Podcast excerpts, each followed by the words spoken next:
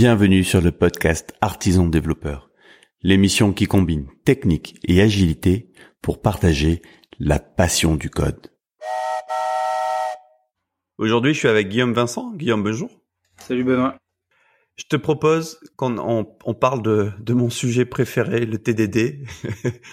et euh, tu avais une phrase que j'aimais bien, je pense que ça vaut, ça vaut le coup qu'on qu'on la partage avec les auditeurs et que, et que tu nous expliques ce que ça veut dire pour toi. Tu me disais, euh, est-ce que, est-ce que tu te demandes à ton chirurgien euh, s'il se lave les mains avant de t'opérer?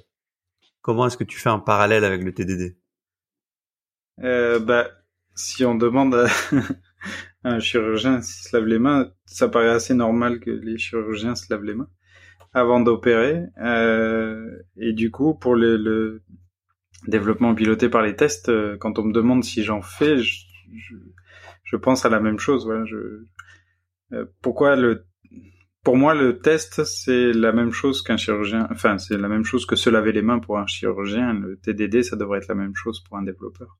Ça devrait être une pratique que le développeur fait euh, fait de manière naturelle et à qui on pose pas la question de est-ce qu'on doit le faire ou est-ce qu'on doit pas le faire. Alors, est-ce que tu le mets au niveau de l'hygiène ou est-ce que tu le mets au niveau du professionnalisme en fait? Du professionnalisme. Parce que, euh, pour toi, un développeur professionnel, il fait du TDD et, et c'est même pas une question, quoi, en fait. Ouais. Du moins, il fait des tests, mais. Euh... Et, et, là, on vient de se fâcher avec tous les développeurs qui se qui se disent professionnels et qui n'en font pas. bah, euh, ouais, c'est une pratique. Euh, enfin, moi, je considère que on est professionnel quand on a des pratiques euh, comme le développement piloté par les tests. Et peut-être que dans, dans 20 ans, en fait, euh, on se posera pas la question et, et, tout le monde fera du développement piloté par les tests. Ça sera rentré dans, le, dans les mœurs des développeurs. Après, il faut savoir que développement piloté par les tests, ça devient un prérequis maintenant dans beaucoup beaucoup de boîtes euh, et on le voit apparaître dans les, les dans les offres pour euh, dans notre métier. Donc petit à petit, en fait, euh, c'est une pratique que l'on devra maîtriser si on veut trouver du boulot. Pour l'instant, c'est pas le cas, mais ce qui rejoint en fait, ce qui rejoint une question que j'ai eue il y a pas longtemps, enfin même aujourd'hui en fait sur LinkedIn, euh, un développeur me demandait, euh, d'après toi, est-ce qu'on peut faire de l'agilité sans TDD et, euh, et, moi, ma réponse a été naïvement, ben non. Après, en deuxième instance, je me suis ravisé et à me dire, en fait, c'est pas une question d'être possible ou pas, c'est une question, est-ce que c'est efficace?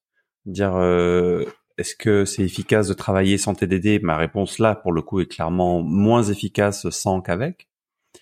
Et puis d'une manière plus globale, je pense, et j'en acquiers de plus en plus la conviction, que faire de l'agilité, c'est-à-dire passer des approches classiques, cycle en V ou compagnie, qui durent des mois à des sprints de deux semaines, euh, s'il n'y a pas une quête d'excellence technique, c'est juste euh, une entreprise qui est vouée à l'échec, quoi, parce que tu, tu vas, tu vas vite te prendre des murs, quoi. Alors qu'est-ce que tu en penses toi? Est-ce qu'on peut faire de l'agilité sans TDD euh, Clairement non.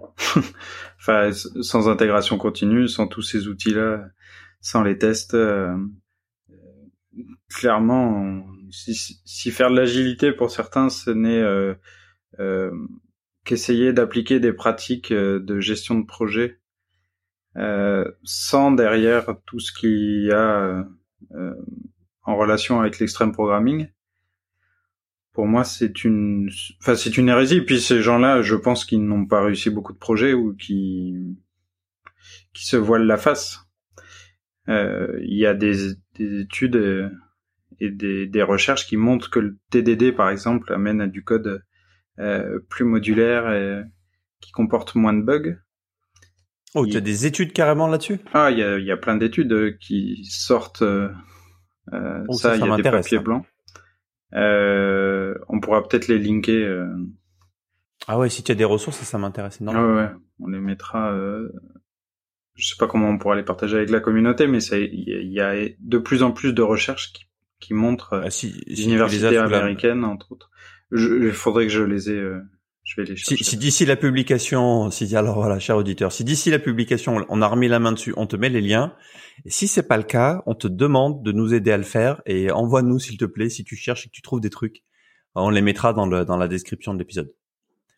Yes. Moi, ce que ce que tu me dis, ça me paraît évident, euh, mais euh, c'est en fait à un moment donné, euh, je ne sais pas comment le dire. Euh, cette évidence-là, elle vient de mon expérience qui est très empirique et qui n'a pas la prétention d'être universelle. Donc, si tu veux, à un moment donné, des choses me deviennent évidentes pour moi et je partage complètement ton point de vue. Euh, par contre, quand il est confronté à une, en fait, c'est tellement finalement rare ce point de vue qu'à un moment donné, tu te dis mais c'est pas possible. On est euh, peut-être 1% des développeurs à penser ça. Euh, qu'est-ce qu'on ne voit pas dans les 80 que voient les 99 autres ou l'inverse Qu'est-ce qu'on voit que les 99 autres ne voient pas et qui et qui fait qu'on a l'impression de vivre dans des mondes différents? Bah, moi j'aimerais bien voir euh, tous ceux qui ne pratiquent pas euh, des, des, pratiques d'ingénierie logicielle, d'intégration continue, du développement piloté par les tests. J'aimerais bien voir la, la, la qualité du code en fait et le succès de ces projets-là. Et en fait, on les voit pas et on n'a pas ce, ce, ce code-là parce que euh, d'une, il est pas ouvert et puis derrière, c'est des, on appelle les big balls of mud là, les, les... c'est du code spaghetti indébuggable euh, sur lequel il faut euh, il faut 400 jours homme pour avoir une fonctionnalité. Enfin, euh, moi, je peux discuter plein de fois avec plein de gens. moi, j'aime bien qu'on me prouve quand on me dit que l'agilité ça marche sans, sans pratique d'extreme programming et je je connais pas et j'ai pas euh, je, parce que ça n'existe pas mais jusqu'à preuve du contraire j'ai pas de, de, de gros succès euh, de produits euh, qui ont explosé à grande échelle dans lequel il n'y a pas des tests il n'y a pas de l'intégration continue il n'y a pas du développement continu il y a du déploiement continu il n'y a pas il y a pas des tests en tout cas moi je fais un constat qui là est un constat qui me paraît assez objectif c'est que je connais plein d'équipes qui sont en Scrum ou, ou dérivés qui n'ont pas de, ces pratiques-là, qui ne pratiquent pas ces, ces, qui ne mettent pas en œuvre ces pratiques d'ingénierie et qui ont des gros problèmes. Visiblement, il y a des équipes qui font du Scrum, qui s'intéressent pas trop à ces sujets-là et qui disent s'en sortir. Après, effectivement, si développer une feature faut qu'à 100 jours homme, on peut se poser des questions. Ce que je veux dire par là, c'est qu'il y a plein de contextes où on trouve ça normal. Hein. Euh, ils ne sont même pas conscients qu'on pourrait faire mieux. Par contre, je ne connais aucune équipe dont les développeurs pratiquent euh, à fond les, euh, les pratiques de l'extreme programming et qui ont des problèmes. Ce que je veux dire, c'est euh, qui ont des problèmes euh, de, de, de, de, capacité à faire évoluer leur code. Tu vois ce que je veux dire? C'est-à-dire que les problèmes que je vois dans les équipes Scrum sans ça, il n'y a, a, pas de problème dans l'adoption de l'agilité chez les équipes qui adoptent l'extreme programming. Est-ce que ça tient debout ce que je dis? Est-ce que c'est clair? Est-ce que oui, oui, oui. Après, moi, je me, je, j'aimerais que les gens se posent la question euh, euh, combien de fois dans leur vie ils ont vu Facebook tomber, ou GitHub tomber, ou, ou Twitter tomber, ou et qui se posent la question de comment c'est développé derrière. Est-ce que, est-ce qu'ils savent comment, par exemple, que GitHub euh, pousse 400 fois par jour euh, son code, que et que alors derrière on va me dire oui ils sont très gros. Enfin depuis le début euh, euh, euh GitHub il n'y a pas eu beaucoup beaucoup de downtime. Et à chaque fois qu'il y a un downtime euh, on en entend parler presque dans les journaux. Donc euh, il faut que les gens se rendent compte qu'il y a que on en revient toujours à ce, ce terme là le professionnalisme de notre métier bah c'est important et et il faut qu'on utilise des pratiques qui sont euh, plus rigoureuses, comme le développement piloté par les tests, comme beaucoup de pratiques qui sont issues de l'extrême programming. Et que tant que les gens n'auront pas compris ça, en fait, eh ben, on aura toujours les mêmes problèmes, ils auront toujours les, on se posera toujours la question de, de, de savoir, euh... enfin, de, de, d'accepter, en fait. C'est un autre souci aussi, c'est qu'on accepte trop que le logiciel s'applante, en fait. Hmm. Ouais, les bugs, c'est normal. Ouais. Voir dans certains cas, pour certaines sociétés, les bugs, euh, si tu les enlèves, on gagne comment notre vie derrière? Ah oui, alors ça c'est c'est encore un autre problème. Je pense qu'il y a il y a il y a du travail même s'il y avait moins de bugs. On est dans un métier. Oui, non, non, mais ce que je veux dire, c'est que on, on part. Ce que je veux dire, c'est que dans certains cas, on part de très très loin, quoi. oui, oui.